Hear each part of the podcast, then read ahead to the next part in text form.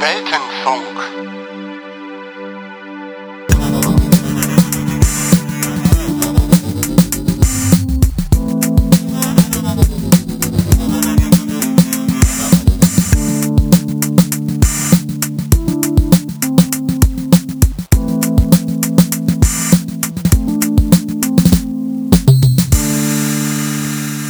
Hallo und herzlich willkommen zur vierten Ausgabe des Monologs hier auf weltenfunk.de.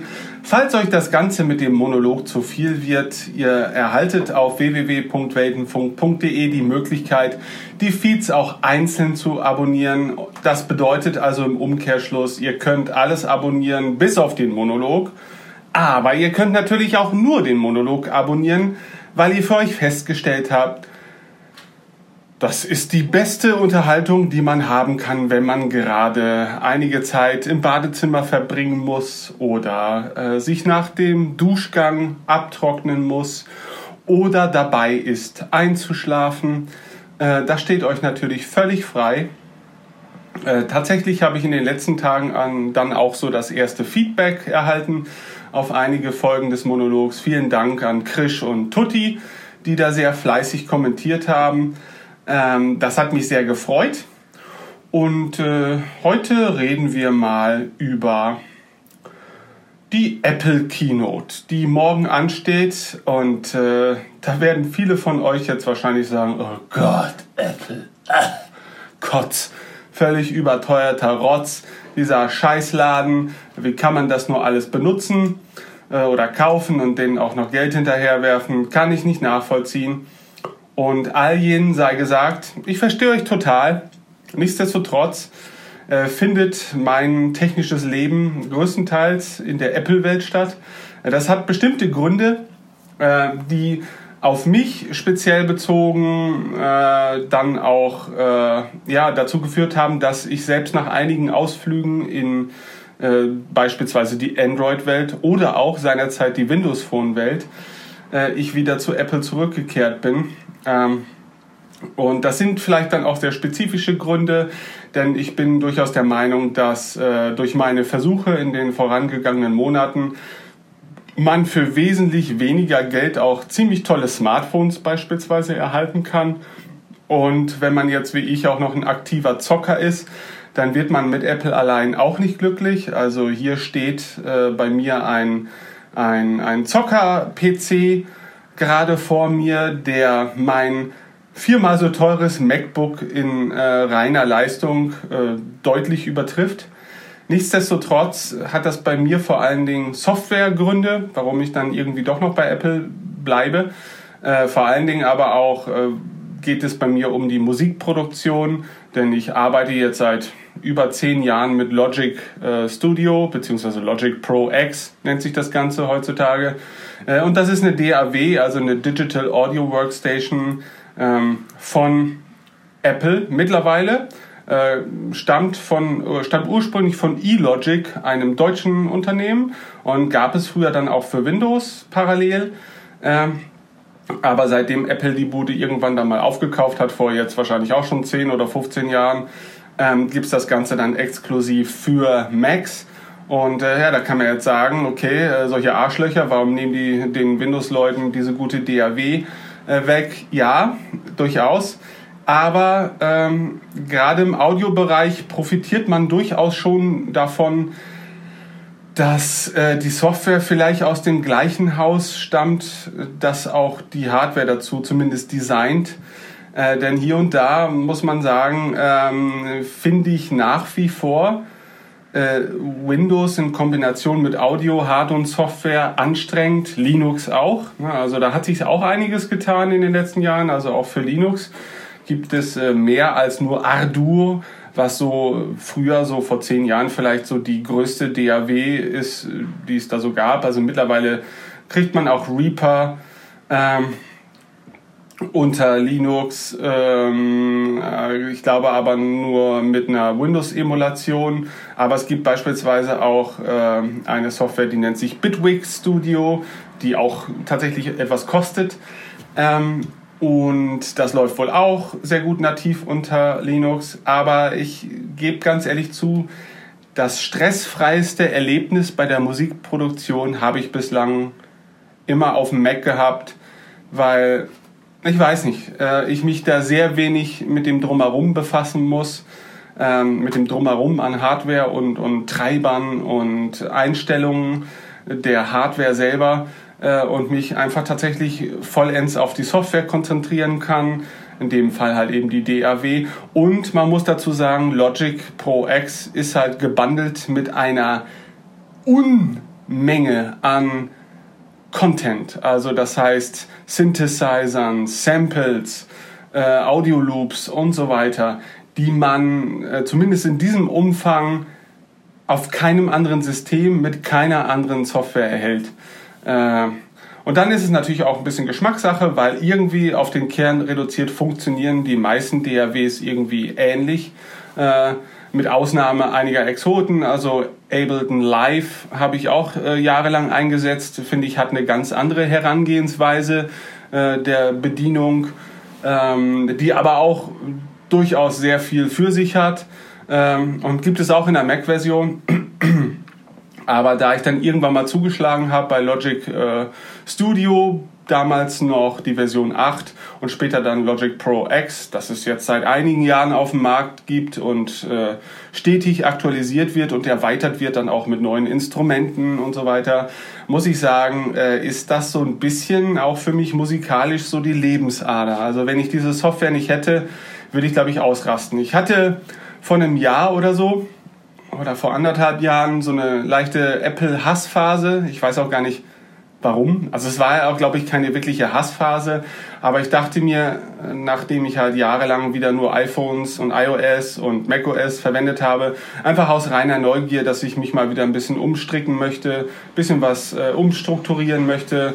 Habe da jetzt erstmal ignoriert, dass die Tausenden an Euros, die ich in Mac-Software investiert habe, vielleicht ja auch ein Grund sind, jetzt nicht unbedingt von heute auf morgen zu wechseln, wenn es denn äh, da keine Alternativen für Windows gibt, die ich mit den gleichen Lizenzen verwenden kann. Ähm, aber ich habe es einfach mal gewagt, diesen Schritt. Und auch in der Windows-Welt hat sich da einiges getan äh, in Sachen Audio-Software und da habe ich einige Dinge ausprobiert. Aber tatsächlich hat mich bei den meisten schon direkt das Lizenzmodell abgeschreckt. Das heißt, also die für mich erschwinglichen Versionen waren dann häufig sehr abgespeckte Versionen der Profi-Software. Ähm, und das fand ich dann schon mal ein bisschen blöd.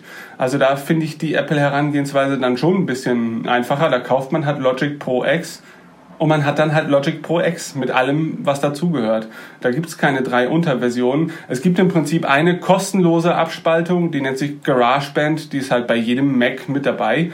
Und die ist von sich aus schon eine, eine so leistungsstarke DAW, wie ich finde, und hat auch selber schon so viel Content, also bringt so viel Content mit sich, dass man da wahrscheinlich auch über Jahre hinweg ziemlich glücklich äh, werden kann. Ne? Also äh, die ersten fünf, sechs, sieben Jahre meiner Musikproduktion mit dem Mac und auch das Podcasten habe ich im Prinzip mit GarageBand äh, verbracht und habe dann auch nur aus reiner Neugier und nach Hunger auf irgendwie mehr, ohne zu wissen, was mehr bedeutet, dann mir mal Logic Studio zugelegt. Ähm, also da muss ich sagen, ja, kann man, glaube ich, nicht, hat man keine so wirklich sorgenfreien Alternativen, wenn es um Neuanschaffung geht. Also ich kaufe mir jetzt ein MacBook, kann mit GarageBand gleich loslegen, ohne nachdenken zu müssen, was ich noch irgendwie investieren müsste oder mich über Technik Gedanken zu machen äh, ohne mir über Technik Gedanken machen zu müssen. Und das finde ich nach wie vor sehr attraktiv. Auf der Smartphone-Seite äh, finde ich, sieht es mittlerweile anders aus. Da hängt es, glaube ich, sehr stark von den persönlichen Bedürfnissen ab. Ähm, es gibt halt so ein paar Komfortfunktionen, die man halt schon hat, wenn man jetzt äh, mehrere Geräte aus der Apple-Welt verbindet äh, oder mit, miteinander verknüpft. Also das MacBook spricht sehr gut mit dem iPhone. Äh, das sind so Kleinigkeiten, ne? also sowas wie AirDrop, wo man sagen würde, ja, aber wir konnten schon vor 20 Jahren mit Bluetooth-Dateien verschicken und so weiter. Ja, aber die Implementierung mit AirDrop ist schon, ist schon sehr praktisch. Also wenn es halt äh, eben die Geräte sind, die man im Haus hat, die auch so gerne miteinander sprechen wollen, wie es bei Apple-Geräten halt der Fall ist. Sobald man da wieder eine andere Komponente ähm, mit ins Spiel bringt, wird das Ganze anstrengend.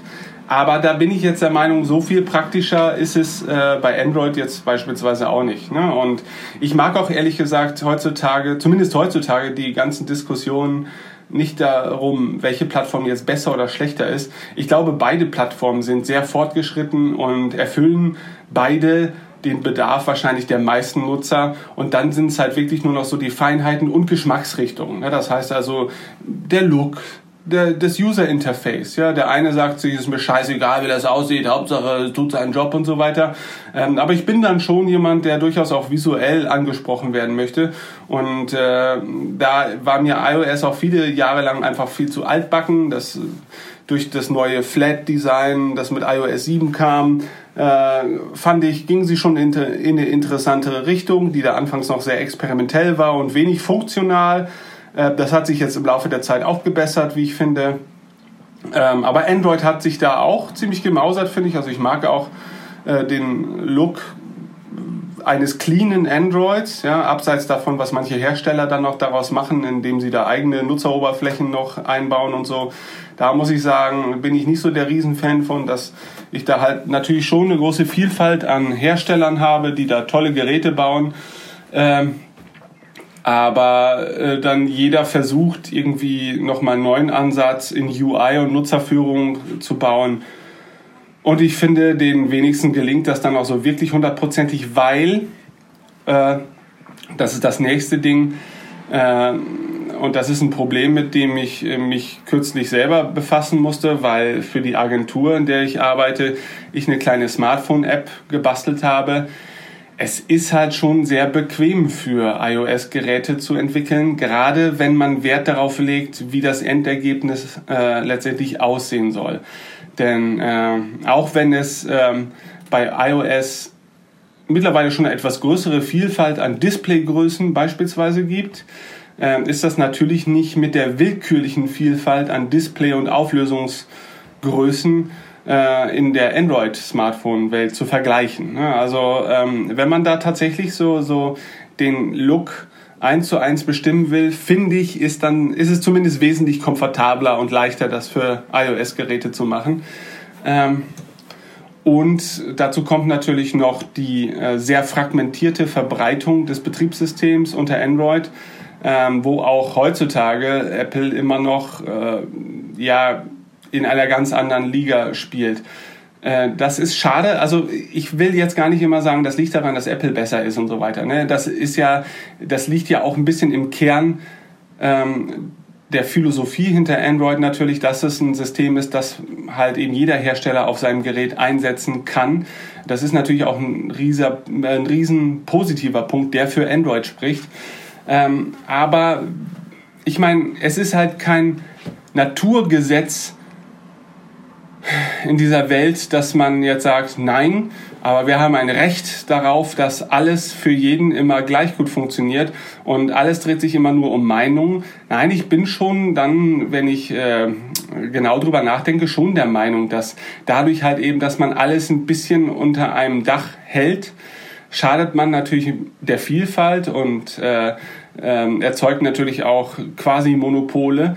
Ähm, aber für die Endnutzererfahrung kann, wenn es denn gut gemacht wird, kann es das bessere Endergebnis sein, weil man eben vereinheitlicht für eine Plattform entwickeln kann und sich nicht mit den Schwierigkeiten der zahlreichen Geräte, zahlreichen verschiedenen Betriebssystemversionen und zahlreichen Displaygrößen herumplagen muss. Ne? Und äh, das funktioniert bei iOS einfach besser. Und da wird es auch mal eher durchgesetzt, dass man sagt, okay, ähm, die neue Version unserer App läuft jetzt nicht mehr auf deinem iPhone 4S von 2000, keine Ahnung, 9 oder so. Ähm, sondern du musst halt schon eine Betriebssystemversion haben, die zumindest aus den letzten drei, vier, fünf Jahren stammt. Äh, ansonsten können wir nicht mehr gewährleisten auch, dass überhaupt die App äh, in ihren Grundfunktionen funktioniert, weil sie halt eben auch viele neue Komponenten des Betriebssystems nutzt, äh, die in den alten Versionen dann gar nicht äh, vorhanden sind. Ne? Also ähm, ich meine, so gerade wenn ich mal über solche Dinge ins Gespräch komme mit Leuten, die jetzt nicht so technisch versiert sind, ne, die beschweren sich ja schon eher dann darüber, dass oh, hier schon wieder ein Update und was soll denn das? Ich mache eigentlich nie Updates und so weiter. Und dann denke ich mir halt schon, okay, dann ist aber nicht das Update das Problem oder das System oder die Fragmentierung oder so, dann ist schon der Nutzer selbst irgendwie das Problem, weil dann kann er sich eigentlich auch nicht beschweren, dass dann halt nach fünf, sechs Jahren mal der, der Hersteller seiner Lieblings-App sagt, äh, nee, will ich nicht mehr. Ne? Also jetzt musst du auch mal zusehen, dass du da aktualisierst. Ähm, aber wie gesagt, ich hatte jetzt schon einige sehr preiswerte Android-Handys selber äh, im, im Besitz, weil ich es einfach mal probieren wollte wieder, aber dann auch ähm, bei Freunden und Kollegen mal ausprobiert und tatsächlich empfehle ich auch sehr vielen Leuten immer Android-Geräte, wenn sie, weil sie meinen, ich wäre technisch in der Situation, ich könnte sie fachlich versiert beraten, empfehle ich Ihnen sogar sehr häufig Android-Telefone.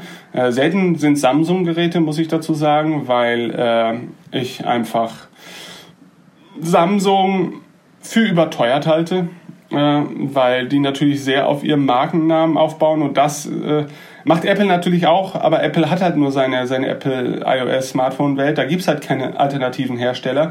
Aber in der Android Welt gibt es halt eine Vielzahl von alternativen Herstellern, die alle ziemlich gute Geräte bauen. Ob das nun Huawei ist oder äh, Honor, die Untermarke von Huawei oder so. Aber auch Motorola macht da ziemlich interessante Geräte. Habe auch selber schon mehrere Motorola-Geräte besessen, auch schon äh, Huawei und äh, fand die richtig gut. Ähm, klar, man hat da auch, finde ich, immer so, man hat es immer ein bisschen schwieriger, finde ich, bei der Entscheidungsfindung, weil ähm, wenn man sich jetzt das neueste iPhone kauft, dann kann man in der Regel schon davon ausgehen, dass es zumindest in dieser Reihe von iPhones wahrscheinlich das beste Gerät ist. Ne? Also das aktuellste iPhone ist meistens immer dann so technisch auf jeden Fall das Beste. Ne? Hat die beste Kameras aller bisherigen iPhones hat, das, äh, hat die beste Hardware aller bisherigen iPhones. So. Ähm, bei Android ist es, finde ich, auch stellenweise viel zu unübersichtlich, um da wirklich eine endgültige Entscheidung zu treffen. Denn da ist es dann halt so, okay, da kriegst du eigentlich schon für 200 Euro stellenweise richtig geile Smartphones. Aber bei dem einen ist die Kamera halt echt ein Murks. Bei dem anderen ist das Display halt irgendwie echt Murks. Bei dem anderen ist halt äh, der Akku scheiße oder so. Ne? Und dann ähm, wählt man halt im Zweifel das kleinere Übel und nimmt halt das Gerät, äh, das die vielleicht beste Kerneigenschaft, äh, die für einen selbst relevant ist, mit sich bringt. Ähm, und da geht's jetzt äh, nicht um den Vergleich zwischen Android und Apple, sondern äh, um den Vergleich von Android-Geräten untereinander. Ähm, des Weiteren war ich sehr enttäuscht oder bin immer noch sehr enttäuscht davon, was Android-Tablets betrifft, ähm, weil Google es da, glaube ich, sehr schwer hat oder es sich selber sehr schwer macht oder vielleicht auch die Entwickler da äh, nicht den ausreichenden Anreiz zu haben, ihre Apps auch für Tablets anzupassen. Denn grundsätzlich ist es halt so, dass unter Android halt jede Smartphone-App erstmal nativ äh, eigentlich auf einem Tablet laufen kann und wird dann halt vom System hochskaliert und auch anders als ein iPad das machen würde mit einer iPhone-Anwendung, die dann im Prinzip so tatsächlich die iPhone-Ansicht nur emuliert auf dem äh, iPad und nicht versucht jetzt zum Beispiel die die Nutzeroberfläche tatsächlich mitzuskalieren. Es gibt natürlich mittlerweile Universal Apps, die einfach für beide Systeme entwickelt werden und man lädt dann im Prinzip schon die gleiche App runter und die App erkennt dann halt, wenn sie gestartet wird, ich bin auf einem iPad oder ich bin auf einem iPhone in dieser oder jener Größe. Das hat man irgendwann dann so in die Entwickler-Frameworks eingebaut, als äh, die iPhones anfingen, nicht nur die eine Displaygröße äh, zu bedienen. Und das klappt auch mittlerweile ganz gut, äh, sofern man denn dementsprechend entwickelt für verschiedene Displaygrößen. Natürlich hängt es auch immer im Einzelfall von der App ab, äh, inwieweit so der Mehrgewinn an Platz auf dem Display vernünftig genutzt werden kann. Also ähm, gerade so eine App, jetzt als Beispiel Instagram, ähm, die wäre jetzt auf dem iPad, ich glaube es gibt, nee, es gibt nach wie vor keine offizielle äh, Instagram-App fürs iPad oder für Tablets. Äh, die hat dann einfach nur eine aufgeblasene Version ihrer Smartphone-App ähm, auf einem Tablet, ne? weil der Kern von Instagram ist halt der Feed und ein paar Reiter mit verschiedenen Ansichten. Ähm, und da würde jetzt der, der, das mehr an Platz auf einem Tablet-Display jetzt auch nicht so viel Mehrwert für die Funktionalität der App selber bieten, außer man würde jetzt zum Beispiel zwei Reiter parallel auf einem Display ähm, stattfinden lassen. Ähm, aber das ist dann ja auch mehr, mehr Schein als, als Sein. Ähm, aber nichtsdestotrotz äh, hat halt Apple schon relativ früh äh, Regelwerke vorgegeben, die besagen, dass wenn halt eine App fürs äh, Tablet entwickelt wird, dann muss sie auch bestimmte Vorgaben für das Tablet erfüllen und kann nicht einfach nur eine 1 zu 1 hochskalierte Version der iPhone-App sein.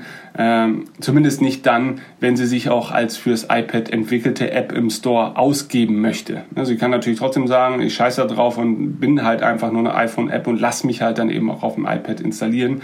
Aber dann weiß der, der Konsument ja letztendlich auch, äh, womit er rechnen kann. Ähm, also das sind so Feinheiten und äh, dann gibt es so ein Kernframework äh, bei iOS, aber auch bei macOS, das nennt sich Core Audio. Und äh, das kümmert sich halt um den ganzen Audio-In- und Output und auch darum, dass das möglichst latenzarm passiert. Und das führt dann letztendlich dazu, dass man ähm, eigentlich unabhängig davon, was man jetzt gerade für ein, für ein iPhone beispielsweise hat oder für ein iPad, es da phänomenal gute Musik-Apps auch für diese Plattform gibt, ja. Und das sind dann stellenweise komplette DAWs, also Digital Audio Workstations, wobei mir das ehrlich gesagt viel zu umständlich ist, die auf so einem kleinen Display, selbst auf einem Tablet zu bedienen. Äh, da bin ich dann mit der Maus dann hunderttausendmal schneller und das wird sich auch nicht ändern, egal was, was man da erfindet, weil je komplexer so ein Konstrukt wird oder so ein Musikprojekt wird, ähm, hilft halt Platz immer und hilft auch eine Maus immer und Shortcuts über, über Tastaturen und so weiter, ne? die, die man ja alle irgendwie emulieren könnte über zusätzliche Buttons und so weiter auf dem Touch-Interface oder kontextsensitive Menüs oder so. Und äh, dass man die Funktionalität als solches schon abbilden könnte, aber das Arbeiten wird halt nicht schneller dadurch. So, ähm, auf jeden Fall dieses Core Audio führt dann auch dazu, dass man beispielsweise so eine Gitar-Amp App runterladen kann. Also gibt es zahlreiche Varianten im App Store und man dann einfach über so einen, so einen Audiokoppler oder so einen, ähm, so, einen, so einen Audiowandler dann noch seine E-Gitarre ans iPhone anschließen kann und einfach eine verdammt gute Verstärker-Emulation auf dem System laufen hat, die auch ohne spürbare Latenz vonstatten geht. Und das ist bei Android nach wie vor nicht so einfach. Also Audio äh, und das ist nicht Googles Schuld. Das ist natürlich auch dadurch bedingt, dass man ja keine Kontrolle wirklich darüber hat als äh, Systementwickler, auf was für eine Hardware jetzt das Android-System läuft. Und da eben eine ziemliche Willkür herrscht und äh, da wird es natürlich schwierig, dann solche extremen ähm, nah am System stattfindenden ähm, Prozesse zu steuern oder zu optimieren. Ne? Weil worauf soll man denn optimieren? Dann könnte man halt höchstens sagen, naja, diese App läuft halt auf dem Galaxy S9 äh, sehr gut und äh, auf dem Huawei P20 Lite nicht so gut. Und äh, naja, aber das sind halt nur zwei Beispiele und es gibt halt dann eben Millionen verschiedener Hardware-Kombinationen und äh, da möchte man sich auch als App-Entwickler gar nicht in die Nesseln setzen und dann frustrierten Kunden haben, der dann auch irgendwie Geld dafür bezahlt ähm, für die App und dann irgendwie Scheiße damit erlebt. Äh, Geld bezahlen ist, glaube ich, auch ein anderer Faktor, der für viele Entwickler nach wie vor ausschlaggebend ist, denn zahlenmäßig ist ja, hat ja Android äh, iOS schon deutlich um das Vielfache ähm, überholt. Und äh, nichtsdestotrotz macht halt der iOS App Store wesentlich größere Umsätze. Woran liegt das? Ähm, ich glaube, das liegt vor allen Dingen daran, dass äh, Apple eigentlich schon relativ früh, früh etabliert, dass Apple schon relativ früh etabliert hat, noch bevor es überhaupt ein iPhone gab, dass äh, Inhalte, digitale Inhalte käuflich erworben werden. Und zwar mit iTunes und dem iPod damals ähm, war das ja eine so der ersten großen Plattformen, wo man für kleine Beträge digitale Inhalte kaufen kann, nämlich Musik und später dann natürlich auch TV-Serien und Filme. Ähm, und sie hatten dann eben schon einen Kundenstamm, einen mehrere Millionen Kunden umfassenden Kundenstamm, ähm, mit bei Apple hinterlegten Zahlungsdaten. Das heißt also, der Kaufvorgang war zu diesem Zeitpunkt nur ein Mausklick weit entfernt. Das heißt, ob ich da jetzt einen Song verkaufe oder eine App unterscheidet sich für den Kunden im Endeffekt nicht, denn er muss sich nicht mehr darum kümmern, äh, wie die App bezahlt wird, weil das hat er irgendwann schon mal, als er angefangen hat, äh, bei iTunes Musik zu kaufen. So. Und ich glaube, das war schon mal initial in den ersten Jahren eine Möglichkeit, da einen riesigen Vorsprung auszubauen, was so das Bezahlen von Apps betrifft.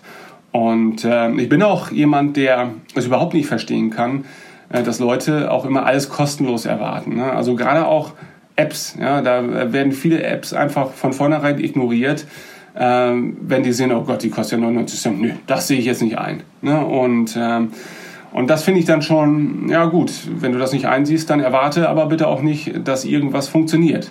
Ne? Also es ist dann schön, wenn es funktioniert. Und ähm, wenn du so eine App wie Instagram oder Facebook runterlegst, dann überleg dir vielleicht auch mal, warum die kostenlos ist. Denn ähm, wenn du für das Produkt nichts bezahlen musst, dann bist du das Produkt. Ne? Und ich meine, das ist bei Facebook und Instagram natürlich relativ offensichtlich, dass äh, die Mitglieder und Accountinhaber dann schon Teil des Produktes sind äh, und dementsprechend natürlich ihren Preis dafür bezahlen, dass sie das Ganze kostenlos nutzen können. Das ist ja auch erstmal nichts Schlimmes. Ne? Also es ist ein Deal, wenn, wenn beide darüber sich im Klaren sind, dann nutzt man die Plattform ja auch gerne. Sie haben ja auch durchaus ihre Funktionalität und ihre Daseinsberechtigung. Twitter genauso oder andere Dienste. Ähm, und natürlich kann man äh, jetzt auch nicht erwarten, dass jetzt so ein, so ein äh, so ein Publikum aus, keine Ahnung, einer Milliarde Smartphone-Nutzer, dass da jeder jetzt für jede App im Monat beispielsweise 99 Cent bezahlen würde, äh, um dann Dienst zu nutzen. Ähm, aber so Einmalpreise für so eine App, finde ich, äh, sind schon angebracht, wenn die App sich halt dadurch auszeichnet, dass sie besonders gut ist. Ne? Ob das jetzt ein besonders guter Twitter-Client ist oder ein besonders guter äh, besonders guter Reddit-Client ist. Ne? Also ich benutze zurzeit auf dem iPhone beispielsweise einen Reddit-Client, ähm, der nennt sich äh, Apollo und das ist eine App, die ich, also ich glaube, mein iPhone ist zu 80 oder wahrscheinlich sogar zu 95 Prozent einfach eine Reddit, äh, eine Reddit Konsumier äh, Hardware. Und ähm, da waren diese 2,99 Euro oder sowas, äh, die die App damals, also die App grundsätzlich ist kostenlos, aber du kannst dir halt die Pro-Funktion da freischalten lassen durch, ich glaube, einen einmaligen Kauf von 2,99 Euro oder sowas ist eine der tollsten Softwareinvestitionen, die ich so in den letzten Jahren gemacht habe. Ja? Ähm, also von daher äh, finde ich, hat das da durchaus eine Berechtigung. Gerade da findet man ja auch häufig auch kleine Entwicklerstudios. Ähm, in diesem Fall ist es sogar nur ein Mensch, der das äh, in all seiner Zeit fabriziert. Und wenn der nicht davon leben kann, dann wird die App nicht mehr funktionieren, dann wird sie halt eingestellt. Und äh, man darf nicht immer davon ausgehen, dass dann halt, ja, dann kommt halt irgendwas Neues oder so. Ja, häufig kommt was Neues, aber häufig ist es dann nicht unbedingt besser. Ähm, und zweitens ähm, muss man es ja auch nicht darauf ankommen lassen, sondern äh, man darf demjenigen, der so viel Zeit und Mühe da reinsteckt, auch durchaus Anerkennung zeigen, indem man da seine zwei, drei Euro reinwirft. Ähm, und das muss dann auch drin sein, wenn man die App haben will. Ja, und äh, wenn ich sehe, dass selbst Leute auf Android da da alle möglichen Sicherheitsfunktionen deaktivieren, damit sie halt aus illegalen äh, Quellen da irgendwelche APKs runterladen, weil sie nicht einsehen, für dieses neue Spiel irgendwie 3,99 Euro zu bezahlen. Dann weiß ich nicht. Also das macht mich schon wütend. Und äh, ich verstehe, dass Leute, äh, dass nicht alle Leute das Geld auch dazu haben, jetzt für ein Smartphone-Spiel äh, 4 Euro ausgeben zu können das ist schon nachvollziehbar, dass das durchaus der Fall sein kann. Aber dann können sie halt dieses Geld äh, für diese Smartphone-App nicht ausgeben. Und dann bedeutet das nicht, dass man automatisch stehlen darf. Äh, denn so funktioniert das auch in der normalen Gesellschaft nicht, ähm, ohne dass es Strafen nach sich zieht. Ne? Und äh, es geht hier dabei auch nicht ums nackte Überleben. Also ich bin kein Freund von Raubkopien, äh, egal ob es Spiele, Serien oder Filme betrifft. Also wenn ich eine Möglichkeit kriege, etwas legal zu erwerben, dann erwerbe ich es auch legal. Äh, und gerade ich, selbst ich als kleiner Musiker habe damit zu kämpfen, dass halt, wenn ich ein neues Album veröffentliche, dann finde ich das nach einer Woche oder nach zwei Wochen, wenn ich dann nach Google auf irgendwelchen russischen Tauschbörsen oder in irgendwelchen russischen Wares, Foren oder so, ähm, und das, muss ich sagen, schockiert mich dann halt schon, weil ich mir dann denke, äh, Leute, ich verlange hier, keine Ahnung, drei Euro für so ein Album mit 40 Liedern und ihr müsst es bei eurer verkackten Tauschbörse reinstellen, ja, weil natürlich alle Recht auf freie Inhalte haben und so weiter. Und ähm, bin ich überhaupt kein Freund von. Und äh, bin ich halt deshalb kein Freund von, weil die Gesellschaft das ja insgesamt auch nicht zulässt. Ja? Gäbe es so etwas wie ein äh, bedingungsloses Grundeinkommen, wenn das denn überhaupt gesellschaftlich und auch finanziell überhaupt umsetzbar wäre. Wobei ich ja der Meinung bin, wenn man allen ein ähm, geregeltes oder ein, ein äh, bedingungsloses Grundeinkommen zusichert, dann hebt man ja einfach auch nur die Nulllinie weiter nach oben und dafür äh, ändert sich halt vielleicht auch das insgesamte Preisgefüge, vielleicht nicht unmittelbar und direkt, aber vielleicht über die kommenden Jahre, so dass wir dann doch alle nach ein paar Jahren wieder auf dem gleichen Stand sind wie jetzt. Ähm, und ich weiß nicht, ob man da entsprechende Maßnahmen dagegen äh, treffen kann, wenn man denn schon eine freie Wirtschaft noch irgendwie betreiben möchte. Also äh, das halte ich für eine phänomenal tolle Grundidee, aber irgendwie auch, also ich glaube, es ist nicht umsetzbar. Weiß ich auch nicht. Also ich wünsche mir, dass es irgendwann mal umsetzbar ist, vernünftig äh, und auch in einem bundesweiten Rahmen. Äh, und dann kommt natürlich noch dazu, okay, es gibt dann so Ideen gerade natürlich für Freischaffende oder Künstler, die ja dann häufig eine Arbeit verrichten, die jetzt nicht unbedingt immer einfach zu kalkulieren ist. Ne? Denn ähm, wenn man jetzt mal das Beispiel Musik nimmt, äh, macht jemand Musik und für den einen ist es das Allertollste, was er seit Jahren gehört hat. Und für den anderen, der gar keinen Bezug dazu hat, ist es absoluter Dreck und Rotz. Und der eine würde halt sagen, ach, ich würde dir am liebsten eine Million geben, wenn ich könnte. Und der andere sagt, ganz ehrlich, du müsstest mir Geld geben dafür, für dieses Verbrechen an der Musik, das du hier gerade vollbracht hast. Ähm, also da lässt sich Kunst natürlich nur sehr schwer bewerten, wenn man es direkt mit Geld aufwiegen möchte. Und auch Geld ist in der Kunst ja es ist halt ein Scheinwert schon. Ne? Nur weil ein bedeutender Künstler ein Bild gemalt hat, ähm, ist natürlich dieser, dieser Wert ein von menschlichen Vorstellungen äh, beeinflusster Wert und, und kein reeller Wert, weil keine Ahnung, weil da bestimmte Rohstoffe dieses Wertes oder so verbraucht werden. Also es sind ideelle Werte und, und gedankliche Werte, die da erzeugt werden. Ähm, und ich will das ja auch gar nicht alles verteufeln. Aber ähm, man kauft sich natürlich vor allen Dingen, wenn man so viel Geld für so etwas ausgibt, vor allen Dingen ein gutes Gefühl und nicht äh, eine reell wertvolle Tatsache in dem Sinne. Ne? Denn ein Van Gogh macht ein schönes Bild, aber Gerda Schmidt macht vielleicht auch ein schönes Bild und trotzdem kriegt Gerda Schmidt nur 20 Euro für ihr Porträt vom Nachbarn und für das Van Gogh-Bild äh, gibt es halt deutlich mehr. Ähm, aber das ist ein ganz anderes Thema. So, und jetzt kommen wir schon wieder von einer grundsätzlichen, von einer Vor, von einem Vorselbstgespräch zur morgen stattfindenden Keynote, wo die neuen iPhones, was ja wahrscheinlich wieder so zwischen iPhones werden, also äh, Apple regelt das ja in der Regel so, dass alle zwei Jahre ein neues Modell erscheint und in den Jahren dazwischen werden dann halt verbesserte, abgegradete Versionen veröffentlicht. Ähm, nichtsdestotrotz, ich bin mal halbwegs gespannt, aber ich bin natürlich längst nicht so euphorisch, wie das noch vor zehn Jahren der Fall war. Ähm, oder sagen wir mal selbst vor sechs oder sieben Jahren, weil da natürlich auch die Sprünge zwischen den Hardware-Generationen viel größer waren und auch softwaremäßig hat sich da natürlich viel mehr getan. Heutzutage können eh fast alle Smartphones, fast alles. Und es sind halt marginale Unterschiede.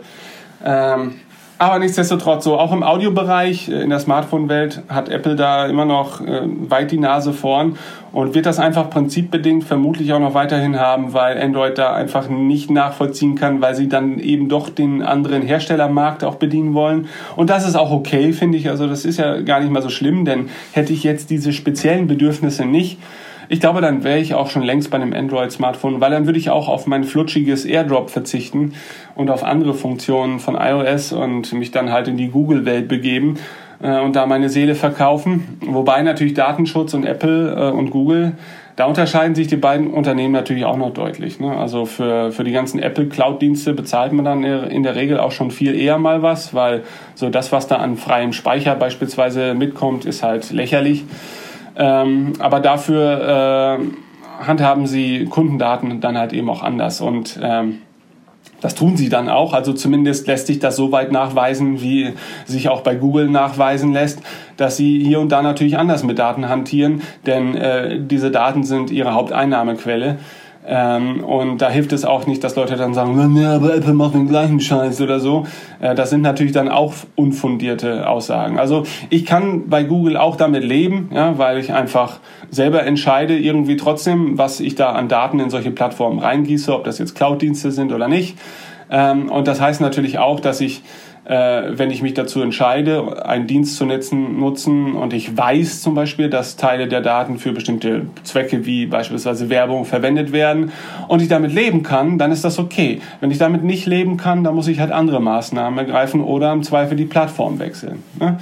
Ähm, aber das ist dann eine rein subjektive Entscheidung und äh, viel von dem Rumgenörgel oder diesem Plattformkrieg, der finde ich heutzutage auch nicht mehr so groß ist ähm, weil halt eben auch die Unterschiede viel diffiziler werden und nicht mehr so plakativ äh, sind, wie das noch vor fünf, sechs, sieben, acht Jahren der Fall ist, ähm, sind halt auch häufig davon geprägt, was Leute mal so gehört haben und was ihnen der Kumpel erzählt hat und der hat ja Ahnung und äh, und ja, weiß ich auch nicht. Also Ne, also ich habe auch schon Leute kennengelernt, die haben halt ihr iPhone, die haben halt keinen Bock mehr auf Apple gehabt, weil äh, du kannst dein Gerät bei Apple zum Beispiel mit einem Sperrcode versehen oder halt letztendlich natürlich auch mit Touch ID, also dem Fingerabdrucksensor oder heutzutage Face ID.